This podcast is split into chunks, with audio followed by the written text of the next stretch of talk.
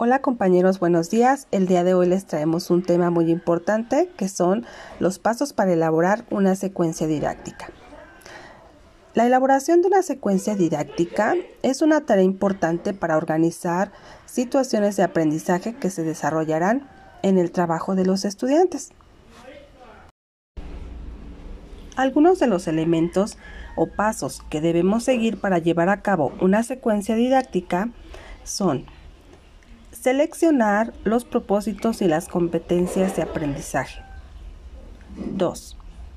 Seleccionar los contenidos y aprendizajes esperados que pretendemos desarrollar en los alumnos. 3.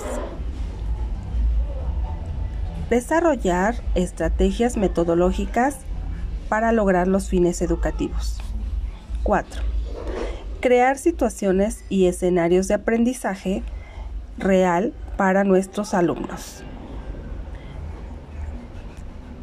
Tener recursos didácticos suficientes y disponibles para nuestros estudiantes.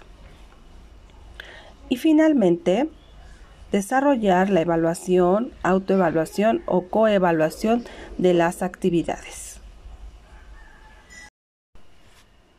Recuerden que para llevar a cabo una secuencia didáctica previamente debemos conocer a nuestro grupo.